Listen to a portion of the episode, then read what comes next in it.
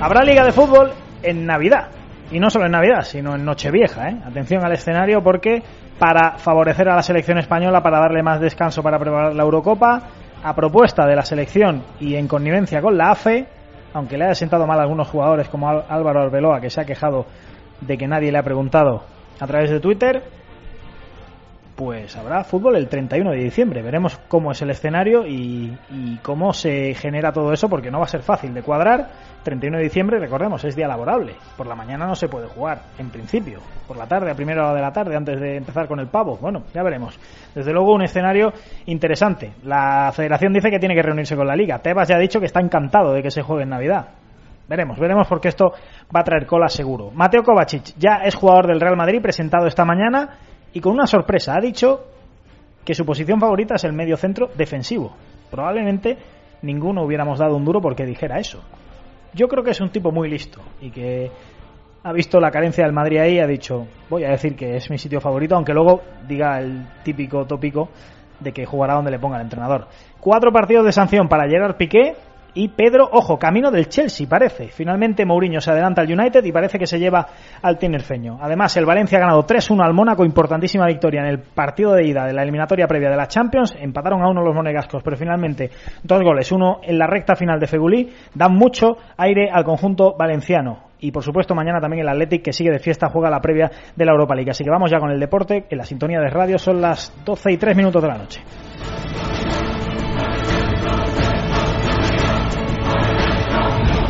Daniel Ortín, ¿qué tal? Buenas noches. ¿Qué tal? Buenas noches. Bueno, vamos a comenzar con esa noticia que dice que va a haber fútbol en Navidad. Bueno, todavía tienen que ponerse de acuerdo los agentes de nuestro fútbol, pero habrá fútbol no en Navidad, en Nochevieja. Sí, el 30 y 31 de diciembre. Eso es lo que se ha decidido en la Junta de la Federación Española.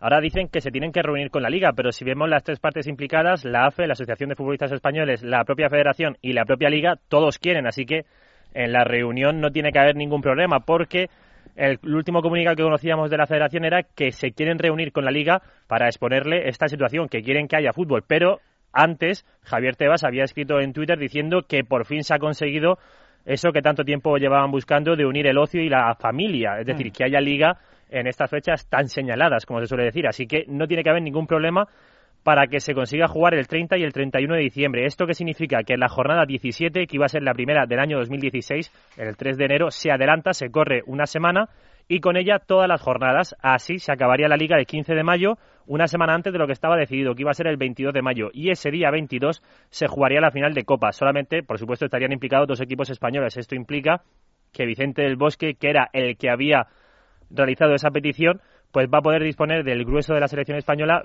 25 días antes de que arranque la Eurocopa el próximo 10 de junio en Francia. Mm. Esta era la petición, tener más días para preparar bien la Eurocopa en caso de que España se pueda se pueda meter en esa competición. De todas formas, Dani, Javier Tebas no dice toda la verdad. Dice, ya lo hemos conseguido, pero claro, tú dices bien, es una petición de la selección española y la AFE, con la que por cierto hemos estado toda la tarde intentando comunicar y ha sido imposible. Sí. Eh, la AFE lo que dice lo que hemos, eh, nos hemos informado que dice es que eso es una situación excepcional para este año. Es decir, que Tebas no se vaya a acostumbrar a que esto vaya a ser así todos los años. ¿no? Claro. que los futbolistas trabajen más de la cuenta en Navidad. Ahí es donde chocan, que la AFE dice que esto ha sido algo de manera excepcional para ayudar a la selección española y para el beneficio de todo el fútbol español, pero Javier Tebas ya lo da por hecho como que por fin hemos conseguido algo que tanto llevábamos buscando. Hablo en palabras de la, de la Liga, por supuesto. Que por fin hemos conseguido que haya Liga en Navidad. Vamos a ver, porque la AFE siempre ha mantenido que tiene que haber una semana o ciertos días de descanso en, esta época de, hmm. diciembre. Así que a ver lo que ocurre en los próximos años. Lo que parece, aunque no es decidido todavía oficialmente, es que sí que va a haber fútbol la jornada 30 y 31 de diciembre. Hmm. Ahora, ¿qué se quiere hacer? El grueso de la jornada, el día 30 y el 31, los partidos que, digamos, queden más asequibles por proximidad geográfica. Uno de hmm. ellos podría ser el Rayo Atlético de Madrid. Sin embargo, este partido tiene un problema porque se disputaría en Vallecas y por la noche ahí acaba la San Silvestre Vallecana. Así que había un problema, pero por ejemplo hay otros partidos como Celta Athletic que pilla relativamente cerca, Eibar Sporting, esos encuentros o Villarreal Valencia sí que se podrían llevar al día 31. Mm, y cuidado que se podría especular con jugar por la mañana, pero no olvidemos, el día 31 es jueves, es día laborable, sí, los niños no tienen clase mm, como en el Boxing Day, que pero le, lleven los profesores. Sí, eso es, la inmensa mayoría de los padres o muchos de los padres trabajarán. Entonces, vamos a ver porque lo más lógico será un horario de primera hora de la tarde o algo así, porque desde luego a las 12 de la mañana un jueves laborable eh, es francamente complicado. Pero bueno, vamos a ver en qué queda todo esto. Insisto, mm, tiene pinta de que puede ir un poquito para largo, porque ya sabemos que las fuerzas vivas de nuestro fútbol, cuando se tienen que poner de acuerdo, tardan bastante en hacerlo. Además ha sido fácil, porque solamente ha, hecho falta que se cambie el calendario tres veces. y todavía no ha empezado la temporada. Y no ha empezado, efectivamente. ¿Cuánto nos queda por aprender de, pues de la NBA o de la Premier League, por ejemplo? En fin,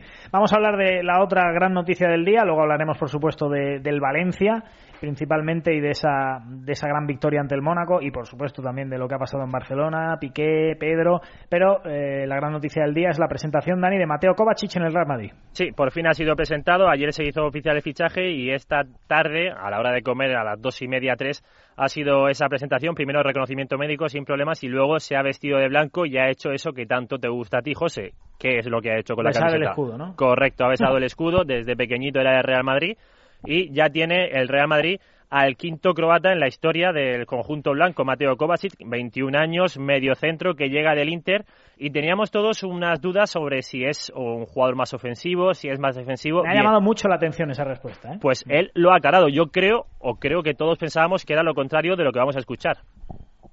Seguro que no soy yo la que el que va a decidir la posición es el entrenador, eh, pero donde mejor me encuentro en la eh, posición centrocampista defensivo, eh, según mi opinión es donde más cómodo me encuentro, pero es la decisión del entrenador. Kovacic es muy listo y sabe qué es lo que busca Benítez y ha dicho, esta es la mía. Pero A mí la única opción que me queda, sin querer devaluar el trabajo de nadie, es que la intérprete se haya equivocado y haya confundido defensivo con ofensivo. Bueno, es otra opción, pero desde luego eh, Kovacic se habría puesto una auténtica medalla, si sale por ahí, porque tiene muy claro lo que busca Benítez. En todo caso, vamos a ver cómo entra Mateo Kovacic a un equipo en el que, recordemos, pues está Luka Modric, está Tony Cross, todo lo que hay por delante. En fin, lo que sí está claro es que el Real Madrid busca tener esa amplitud de plantilla que no tenía el año pasado y que el año pasado, cuando se lesionó Luka Modric, se, resquebrajó todo sí, los Sin Modric y sin James se notó mucho la ausencia y ahora queda también por saber que va a hacer el Real Madrid con dos hombres que pintan a irse fuera. Lucas a uno ya le han quitado el número, ¿no? Sí, a uno ya se lo han quitado y el otro está ya llamando a buscando las puertas del siguiente equipo que le quiera coger. Así que Lucas Silva ya sin número e ya Ramendi pues en las puertas de salida de Santiago Bernabéu. Mateo Kovacic que jugará con el 16, el número de Lucas Silva por si le faltaban mensajes al brasileño y como tú dices Ramendi al que el Real Madrid quiere por lo menos ceder esta temporada, pero ya Ramendi está muy a gusto en Madrid. Ha inaugurado recientemente un restaurante, el tipo está encantado de la vida y, no tiene especial interés en marcharse. Se sabe que hay interés de la Real Sociedad, por ejemplo, pero a ver hasta dónde llegan las pretensiones del conjunto del jugador y del conjunto Churiurdin, a ver si se ponen de acuerdo o si tiene otro tipo de ofertas. Bueno, Dani, más cositas. Bueno, pues en la presentación, por supuesto, estaba Florentino Pérez, Florentino Pérez y Emilio Butragueño. Emilio Butragueño ha dicho que de De Gea no hablan porque no es un, es un jugador que todavía no pertenece al conjunto blanco, pero anoche en ese partido de previa del Manchester no jugó ni un solo minuto, ya lleva tres encuentros oficiales el conjunto británico y todavía no ha debutado De Gea, es un claro síntoma, o debería serlo, de que el Madrid está detrás de él y lo quiere para antes de que se cierre el mercado. Y el otro presente en, ese, en esa presentación era Florentino Pérez, y a él le gusta dar la bienvenida de esta forma a los nuevos jugadores del equipo. Es joven, muy joven, pero con experiencia y con un gran talento que nos ayudará a reforzar nuestra plantilla.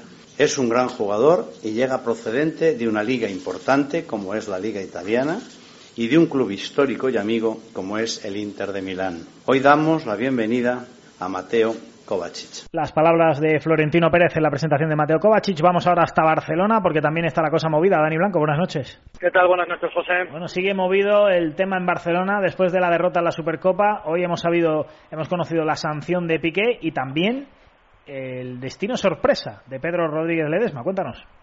Sí, vamos a empezar por los segundos, verdad que destino absolutamente sorprendente después de que el Manchester United se fuera el otro día, José, eh, del Camp Nou sin ningún acuerdo. Ahora resulta, ayer lo hablábamos, resulta que es el Chelsea de José Mourinho el que está a puntísimo de cerrar un acuerdo que rondaría en los 30 millones de euros por el eh, jugador canario del Barcelona.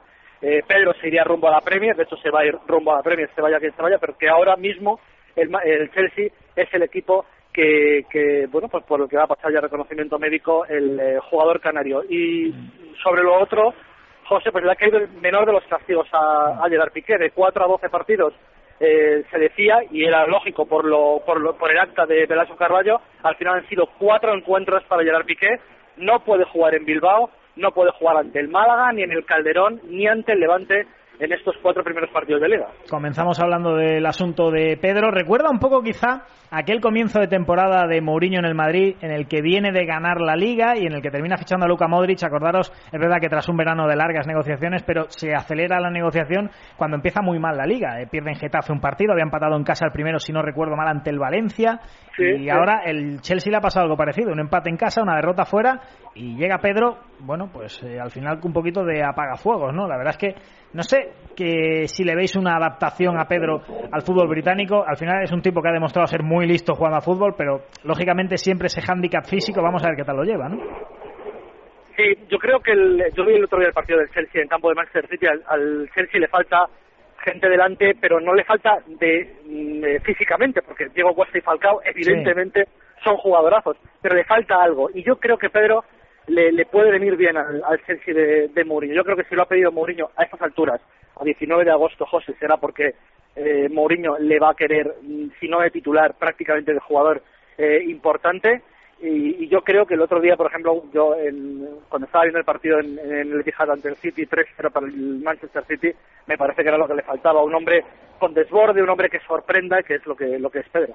La verdad es que el Chelsea está, ha montado una plantilla tremenda, ¿eh? y es verdad que el otro día el partido ante el City, eh, si no es por Begovic, por el portero, suplente de Courtois, por cierto, le, le habrían caído 6 o 7. ¿eh?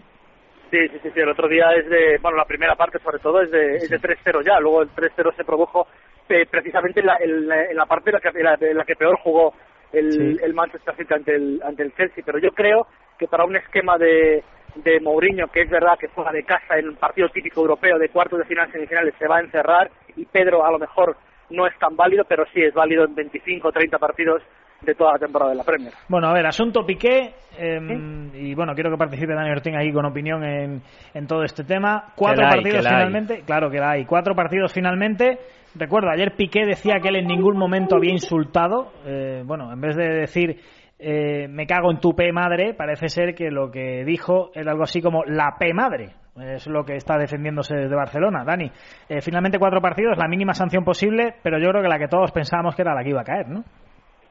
Sí, yo creo, pero antes de, de dar opinión, es verdad que si Velasco Carballo pone una cosa en el acta y que dice otra, aunque sea completamente distinta, el juez único de competición va a hacer caso a lo que diga el árbitro. Esto Claro, no hay más vuelta de hoja, sí. es- eso es evidente. Por ese lado, la sanción a Piqué es completamente justa. Es el mínimo de los partidos. Le pueden haber caído seis, le pueden haber caído ocho. Le caen cuatro por ser el insulto, digamos, no me gusta decir menor porque me cago en tu pe madre, es un insulto mayor, pero no ha insultado directamente eh, al, al juez de línea. Eh, por eso son los cuatro partidos.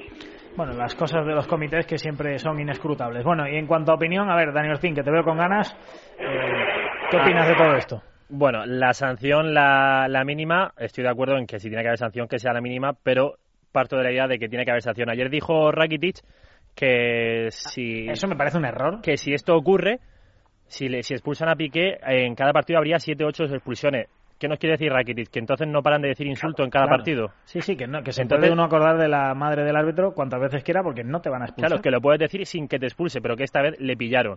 Luego, lo, lo que dice Dani es la versión de, de Velasco Carballo contra la de Piqué. Entonces, aquí también hay un problema. El futbolista, ¿qué pasa? Que va a tener siempre la de perder contra el árbitro. Siempre se le va a hacer caso al árbitro porque es la autoridad cuando a lo mejor se puede haber equivocado. Eso también es un poco injusto, aunque sí que es cierto que no hay manera de verlo. Y tercero, si esto ocurriera en otros deportes, la sanción de cuatro partidos se quedaría muy corta. Mm, Eso seguro. En otros deportes, en el rugby, donde son señores, al primero que se le ocurra expulsar, eh, expulsar, insultar, no vuelve a jugar un partido. ¿Dani?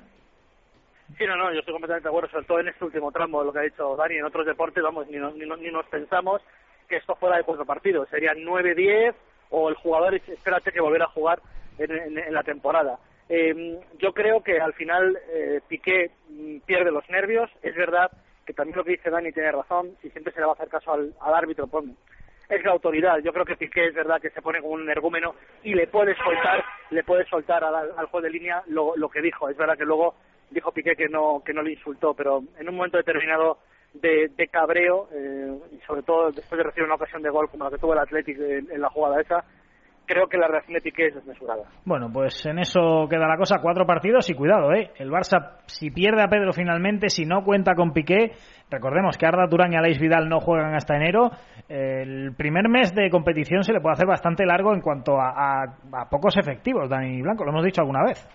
Sí, Adriano y Alba no llegan al partido de Bilbao, hay que recordarle que la defensa en cuadro, ¿eh? cuidado que ya tiene problemas si Matías pasa al central para cubrir a Piqué, el lateral izquierdo, ¿quién va a ser? Si no están ni Alba ni, ni Adriano, cuidado que ahí puede tener problemas mm. el Barcelona, sobre todo justo en un campo, José, que le viene de meter cuatro.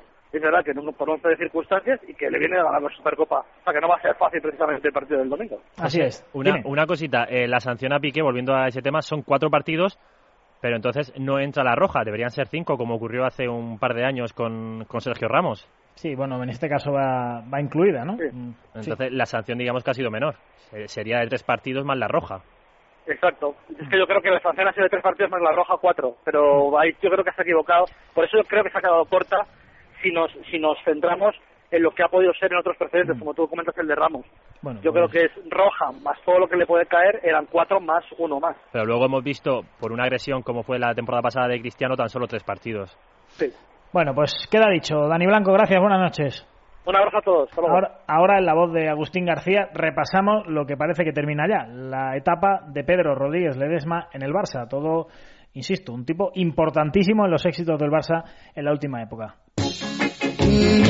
Hace ya algún tiempo que Pedrito dejó de ser Pedrito para convertirse en Pedro, y lo hizo como refleja su personalidad, en silencio, sin hacer ruido y de manera humilde poco a poco empezó a ser importante en uno de los mejores Barcelona de la historia con sus goles, velocidad y desborde.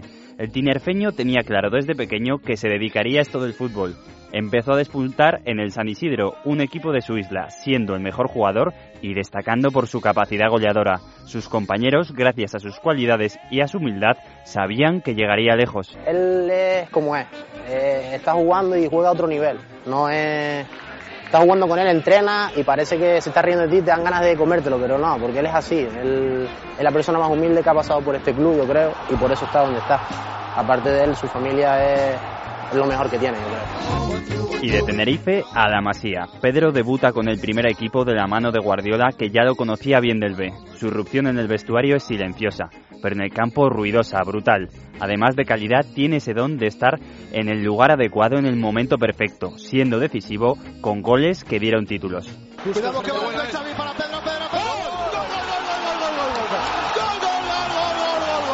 Esa misma temporada es capaz de hacer algo que nadie en la historia del Barcelona había hecho antes, marcar en todas las competiciones. Una de las claves de su éxito, su relación con Guardiola. El padre deportivo quizás que se puede decir, ¿no? Porque, bueno, él ha decidido apostar por mí desde el primer momento, desde que llegó y la verdad que me ha dado mucha confianza, además me ha dado la oportunidad de poder estar en el primer equipo. Su irrupción en el Barcelona llama la atención de Del Bosque, que desde el Mundial de Sudáfrica ha confiado siempre en el Canario y le ha dado galones como la titularidad en la final de ese mismo Mundial. Pedro siempre se lo ha agradecido. Sí, un grandísimo entrenador, no solo por haber conseguido el Mundial, sino también por todo lo que hace, por todos los partidos que juega, que ha ganado con la selección y la verdad que estamos contentos de que Vicente pues sea quien es y ojalá pueda seguir mucho tiempo aquí, ¿no? Tras la salida de Guardiola del Barcelona, el jugador empieza a perder protagonismo. Llamarse Pedro Rodríguez en el fútbol español no es fácil y con la llegada de Alexis primero y Neymar después, el banquillo empieza a ser su fiel compañero. Hace unos días, tras su último servicio en la Supercopa de Europa ante el Sevilla con su gol en la prórroga, Pedro pone rumbo a la Premier en busca de ese protagonismo perdido. Esperemos que llamarse Pedro en Inglaterra sirva más de lo que lo hace aquí. Pedro Rodríguez, sin duda, pues no sé si una leyenda del Barça, pero desde luego un tipo muy importante en la última etapa del equipo azulgrana. Hablamos también del Atlético de Madrid, nos trae la actualidad, con todavía el capítulo de idas y venidas no terminando de cerrarse. David Unosa, buenas noches. Hola José, ¿qué tal? Muy buenas noches. Bueno, contábamos ayer esa llegada de Craneviter, hay que decir que el Atlético de Madrid está pendiente de que se cierre del todo para que llegue en el mercado invernal y Siqueira ha entrenado hoy con el grupo, por lo tanto sigue teniendo muchos problemas para salir del conjunto rojiblanco. Hoy ha hablado Gaby, por ejemplo, en, sala de prensa, ha dicho que todavía es jugador del Atlético de Madrid, que le tratan como un compañero más y que en caso de que se vaya le van a dar, le van a dar la enhorabuena. Escuchamos precisamente a Gaby que habla de la temporada pasada que no le fue nada bien. Estamos intentando eh, llegar con más claridad arriba, eh, tener más variantes ofensivas, entonces bueno, creo que, poco a poco iremos cogiendo el ritmo que todos queremos. Bueno, eh, sabemos que la exigencia para mí en lo personal cada día es mayor, eh, me exijo a mí mismo y, y desde fuera se me exige, entonces eh, intento cada día estar mejor. Es verdad que, que el año pasado fue una temporada para mí irregular, eh, fue así, jugué mucho, fue una temporada irregular. Siempre intento dar lo mejor de mí mismo y bueno, la verdad que, que me encuentro muy bien para, para sumar como lo vengo haciendo y bueno, y estoy en plenas condiciones para, para ayudar al equipo. Y Simeone José, que lleva toda la semana repitiendo el mismo once que parece que va a ser titular ante, ante Las Palmas. Sería Oblak en portería, defensa con Juan Frangodín, Jiménez y Felipe, Gavitea con el doble pivote, Coque en la izquierda, Oliver Torres en la derecha y arriba Antoine Grisman y Jackson Martínez. Si no cambia de opinión, como contamos en Libertad Digital, ese va a ser el once del Atlético de Madrid ante Las Palmas.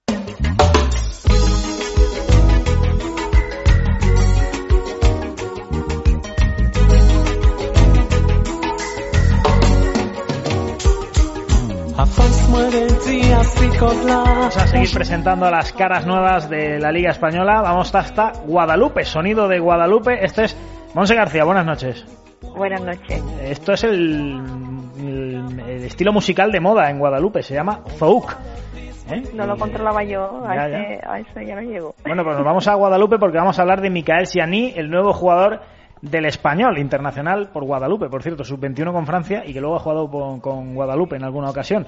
¿Quién es Micael Siani, Monse? Bueno, pues tiene 31 años, juega como defensa y como bien dice, acaba de llegar al español. Ha tenido un verano bastante movidito porque a mediados de julio eh, pues fichaba por el Sporting de Lisboa tres, por tres temporadas con una cláusula de 45 millones, pero justo antes de que se cumpliera ese primer mes en Portugal, pues el club anunció que la rescisión del acuerdo porque el periodo de adaptación había sido difícil para el jugador y la familia. Y bueno, entonces estuvo al acecho el español que, que buscó rápido a un defensa pues, al defensa que bueno eh, necesitaban para cubrir eh, puestos en el equipo tras el adiós de, de Héctor Moreno. Y bueno lo cierto que el propio jugador ha dicho que que Portugal no ha sido su destino predilecto, que cuando llegó se dio cuenta de que no era lo que necesitaba, tuvo una discusión con Jorge Jesús, que es el entrenador del equipo, y bueno, vimos que la mejor era salir y Vamos, que le gusta más Barcelona que Lisboa, vaya. Exactamente, entonces Hmm. bueno, eh, el defensa bueno en- eh, se estrenó en el Racing de París, eh, estuvo en la Liga Belga, luego regresó a su París, a su país y en las últimas tres temporadas pues ha jugado en la Lazio, Eh, llega libre, pero el Sporting se queda con ese derecho del 25% de un futuro traspaso, firma por tres temporadas, pero la última está supeditada a que se juegue un mínimo de 25 partidos. ¿Cómo juega? ¿Qué tal jugador es Micael Siani? Bueno, con 31 años tiene bastante experiencia. eh, él considera que puede suplir a quien haga falta, eh, pues, tanto porque todo el mundo habla de que hay que suplir a Héctor Moreno y él considera que, que El está español, Monse, para hacerlo. a quien tiene que sustituir es a Sergio García. Y me parece que para eso Siani no... No. Para eso no, no llega, no llega. Eh, bueno, él eh, se considera que está a punto para jugar porque ha hecho una buena pretemporada con su anterior equipo y, y bueno, lo cierto es que no tiene el mismo estilo de Héctor Moreno. Es intenso en defensa, tiene un buen juego aéreo, puede ayudar tácticamente en, jugadas estratégicas de ofensiva, se puede incorporar porque tiene un buen remate de cabeza, mide 1,92. Y entonces yo creo que es un jugador que lo que más destaca evidentemente es por ese juego aéreo, tanto en defensa como en ataque, y, y además tiene gol. En más de 350 partidas ha marcado 21 goles y yo creo que tiene presencia defensiva, potencia, rapidez, eh, son otras de sus múltiples cualidades y yo creo que bueno que es un gran comodín para, para tener los cuatro centrales que, que buscaba el español para no tener problemas defensivos. Bueno, pues desde luego tiene un reto por delante porque Héctor Moreno, pese a sus problemas físicos, ha hecho sin duda buenas temporadas en el español. ¿Algo más, Monse? Nada más que añadir. Bueno, pues mañana más caras nuevas de la Liga Española. Monse sigue mejorándote esa voz. Muchas gracias, un beso, buenas noches. Una pausita y seguimos en tiempo extra.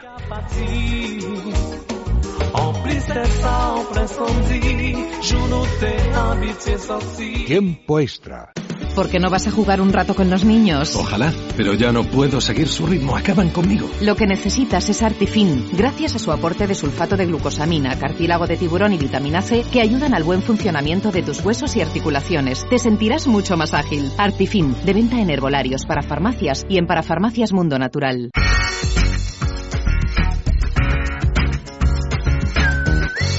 Es radio. Doctor Martín Vázquez, ¿qué es el jet lag y por qué nos impide dormir? El jet lag es una descompensación que se produce en el reloj interno de aquellas personas que por trabajo o por placer hacen viajes de larga distancia en avión, por lo que su ciclo del sueño está alterado y no son capaces de dormir, apareciendo síntomas como fatiga o irritabilidad. ¿Sería eficaz Dormax en estos casos? En estos casos, Dormax es el compañero perfecto de viaje. Dormax es un producto natural que gracias a su composición a base de melatonina y extractos relajantes equilibra el ciclo del sueño, ayudándonos a dormir y a descansar tras un largo viaje. Dormax de Laboratorio Sacta Pharma nos ayuda a descansar de forma natural y a regular nuestro organismo para descansar toda la noche. Continuamos en el radio, en la sintonía de tiempo extra y entramos en bloque europeo. Luego hablamos de la previa del Athletic que sigue de fiesta, pero antes que nada tenemos que abrir evidentemente por Mestalla. Valencia 3, Mónaco 1. Compañero de Radios por Valencia, Edu Tamarit, buenas noches. ¿Qué tal? Muy buenas, ¿cómo estamos? Bueno, con ese empate a uno se sufría mucho, pero al final el 3-1 sabe a gloria. La verdad es que el sufrimiento ha sido total porque la realidad es que el Mónaco es un equipo a día de hoy mucho más rodado que el Valencia Club de Fútbol. Un Mónaco que había jugado cuatro partidos oficiales, el Valencia se le ha notado totalmente agotado, ha acabado fundido el partido y la verdad es que como tú apuntabas el resultado es buenísimo porque el Valencia tampoco ha generado muchas ocasiones, pero la realidad es que ha sido tremendamente efectivo, prácticamente cada llegada la ha conseguido transformar en gol. El Valencia que ha sufrido muchísimo, pero que ha conseguido aguantar bastante bien el resultado. Sí que es verdad que ha habido un momento en la segunda parte, como indicabas, cuando ha empatado el partido el Mónaco, en el cual eh, había bastante miedo, se notaba que Mestalla estaba muy muy tenso, pero al final ha conseguido resolver muy bien el partido del Valencia, clave creo que la introducción de Javi Fuego en el centro del campo, dando un poquito de equilibrio, sí que ha sido un cambio eh, un poco pitado, ¿no? Por la afición de Mestalla porque han quitado a Paco Alcácer, pero es que al fin y al cabo no le estaban asistiendo. Por lo tanto, ha acertado en un Espíritu Santo y después, en una acción a balón parado, tras un córner, Seguridad ha conseguido marcar el 3-1 y la verdad es que llega con muchísima ventaja ese partido de vuelta que será el martes que viene. El estado de forma de Piatti es extraordinario, ¿eh? Sí, Pablo Piatti, la verdad es que hay mucha gente que no entiende por qué no es titular. Es eh, Rodrigo el que ahora mismo está ocupando ese carril izquierdo, pero desde luego que le ha dado bastante oxígeno al equipo. Es un futbolista que se cuida mucho, es un eh, futbolista que físicamente aporta mucho tanto en ataque como a nivel defensivo y la verdad es que sí que le ha dado ese oxígeno que necesitaba el Valencia en la segunda parte, igual que Javi Fuego. Javi Fuego, por cierto, que ha sido aclamadísimo en su entrada. Hay mucha gente que no entiende por qué Javi Fuego no es titular en este Valencia Club de Fútbol o al menos en este arranque de temporada y la verdad es que los dos cambios le han venido fantásticos al conjunto valencianista. Eh, Edu, ¿ha habido penalti sobre Martial en el área del Valencia? Em, eh, la verdad es que, claro, yo, yo lo he visto solo desde el campo, no he podido ver la repetición, pero yo desde mi punto de vista no me ha parecido penalti. Luego ya pues en las imágenes, eh, por lo visto, por lo que indican el resto de compañeros, sí que ha sido claro por parte de Gallá. Sinceramente, desde el campo lo que se ha visto es que el futbolista del Mónaco atacaba al jugador valencianista y por ello, desde mi punto de vista, no ha sido penalti. Aunque, evidentemente, si las cámaras dicen lo contrario, pues entonces a lo mejor sí que ha sido pena máxima. Por cierto, el gol del Mónaco, obra del ex jugador del Elche, Pasalic, ¿no? Sí, además el Valencia Club de Fútbol en ese momento estaba totalmente aletargado. Hemos visto que ha arrancado la segunda parte totalmente dormido o totalmente fundido. El equipo, la verdad es que necesita estar un poquito más rodado y efectivamente ha sido una acción en la cual Martial, que ha estado espectacular, que ha sido el mejor jugador del Mónaco, ha atacado, se ha metido en el área, ha metido el balón atrás. La defensa ha estado horrorosa, despeja Bezo y ha entrado totalmente solo Pasalic sin que nadie se pusiera por medio y ha rematado prácticamente a placer. Así que efectivamente el jugador del Elche, que hoy ha ocupado la posición de media punta por la lesión de Moutinho, ha conseguido anotar un tanto. ¿Has echado mucho en falta a Otamendi?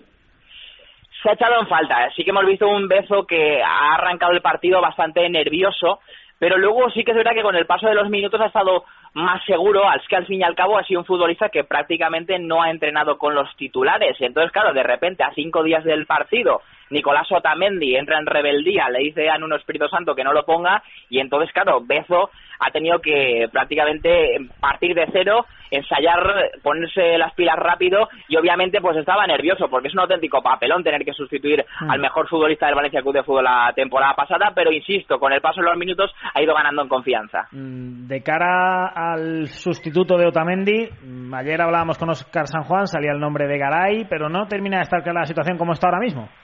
Es que el problema con Garay es que vale mucho dinero y es que al fin y al cabo el Zenit de San Petersburgo cuando le ha tocado hacer fichajes ha tenido que pagarlos y bien caros. Hulk le costó 45, hemos visto que, eh, por ejemplo, Witzel le ha costado 40 y evidentemente sacar a Garay del Zenit de San Petersburgo pues no va a ser sencillo. Sí que es verdad que hay un acuerdo con el Valencia Club de Fútbol que Garay en principio ya lo tiene todo acordado y sí que quiere venir al Valencia, de hecho quiere eh, formar aquí una familia en España, no quiere estar en Rusia, pero el problema es cuánto dinero va a destinar el Valencia para fichar a un central, va a percibir 45 millones por Otamendi, pero la pregunta es, ¿se lo va a gastar todo en un central en eh, Garay? Porque eh, la, cláusula de rescisión que tiene el futbolista argentino es de 60 millones y da la sensación de que querrán sacarlo o el precio de salida son unos 40 millones. Por lo tanto, prácticamente eh, vas a vender a Otamendi y vas a tener que invertir todo el dinero en Garay. Veremos si Jorge Méndez tiene mano en el asunto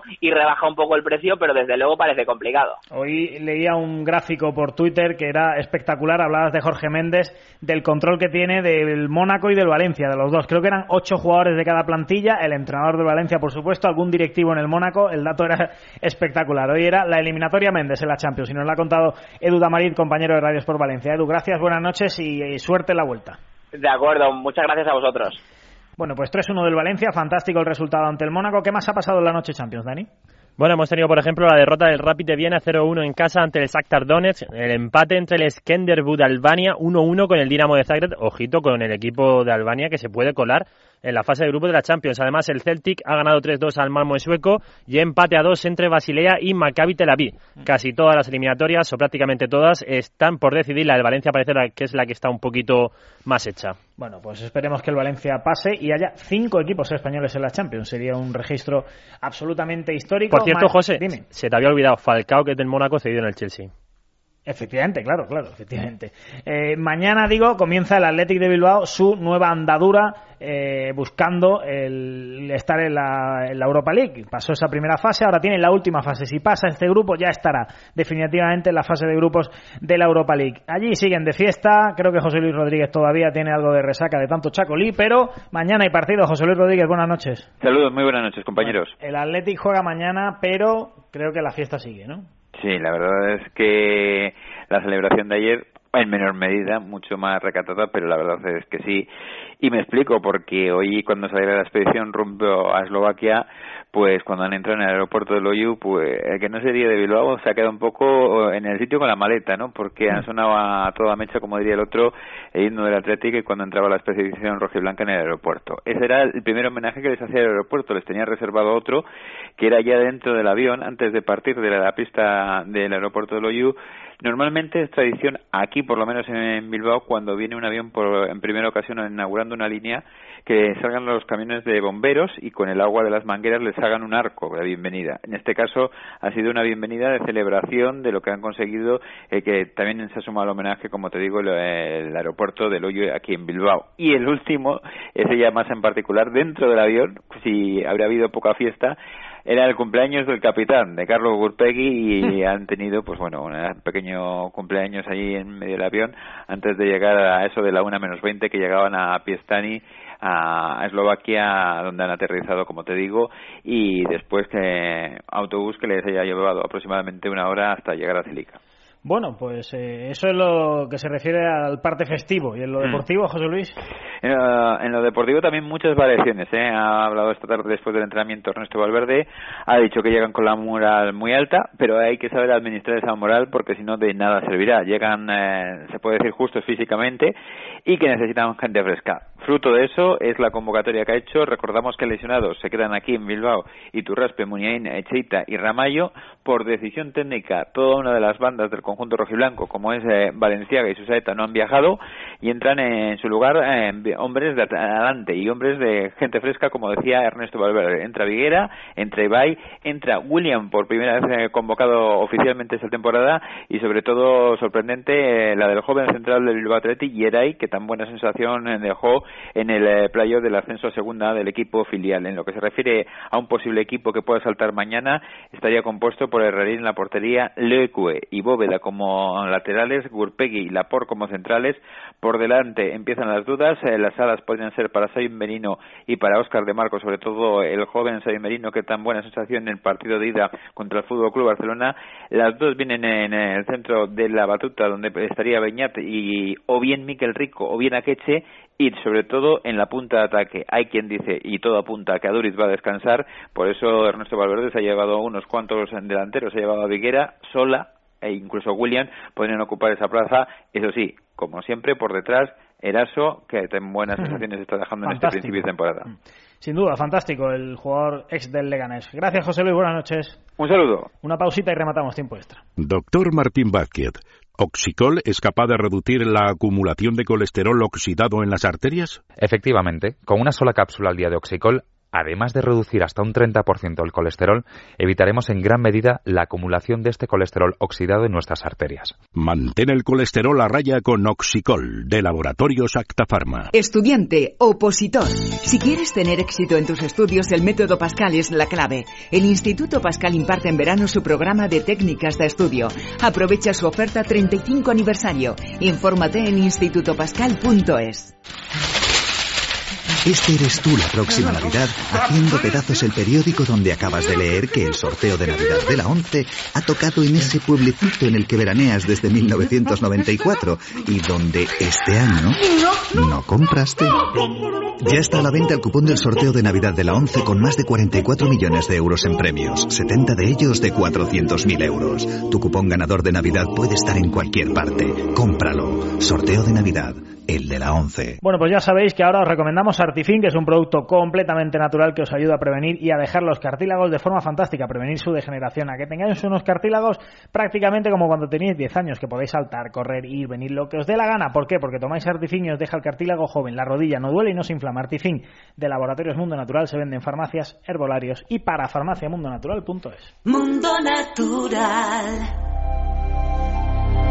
Y al que no se le vende en una farmacia es a mi Ortín. Yo no lo vendo por nada del mundo. Dani, ¿qué más ha pasado en el mundo del fútbol? Pues, por ejemplo, que tenemos a Luisinho, jugador del Depor, que ha sido ¿Qué serio? Le tira un piropo y pasa de mí. Totalmente. Yo voy a lo mío, profesional. no como Luisinho, que por cierto ha sido suspendido de empleo y sueldo por una pelea que tuvo el pasado sábado con Arribas, al que también ha multado el Deportivo. Así que Luisinho suspendido de empleo y sueldo hasta el próximo domingo. Más cosas, fichajes.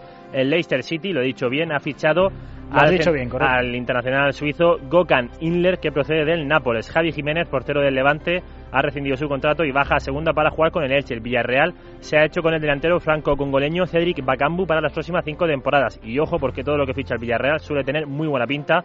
Y la última, según su agente, Alan Halilovic va a jugar cedido en el Sporting de Gijón en Halilovic que venía de no comprometerse con el Hamburgo después de que los alemanes no aceptaran el mínimo de partidos que les exigía el Barça. Veremos las condiciones que imponen en Gijón. Agustín García, buenas noches. Buenas noches, José. Cuéntame más cositas del mundo del deporte. Pues empezamos con Fórmula 1, ya que parece que los rumores que situaban a Kimi Raikkonen lejos de Ferrari son falsos. El finlandés renueva por un año con la escudería italiana y además se ha acordado de Alonso. Le ha dejado un recadito diciendo que Vettel es el mejor compañero que ha tenido en comparación con otros años. En tenis, malas noticias para los españoles desde Cincinnati, ya que Roberto Bautista ha caído ante Federer y Verdasco ante Goffin, despidiéndose ambos del torneo. Y noticia curiosa esta última, José, el extenista y ex número uno Juan Carlos Ferrero se pasa al pádel.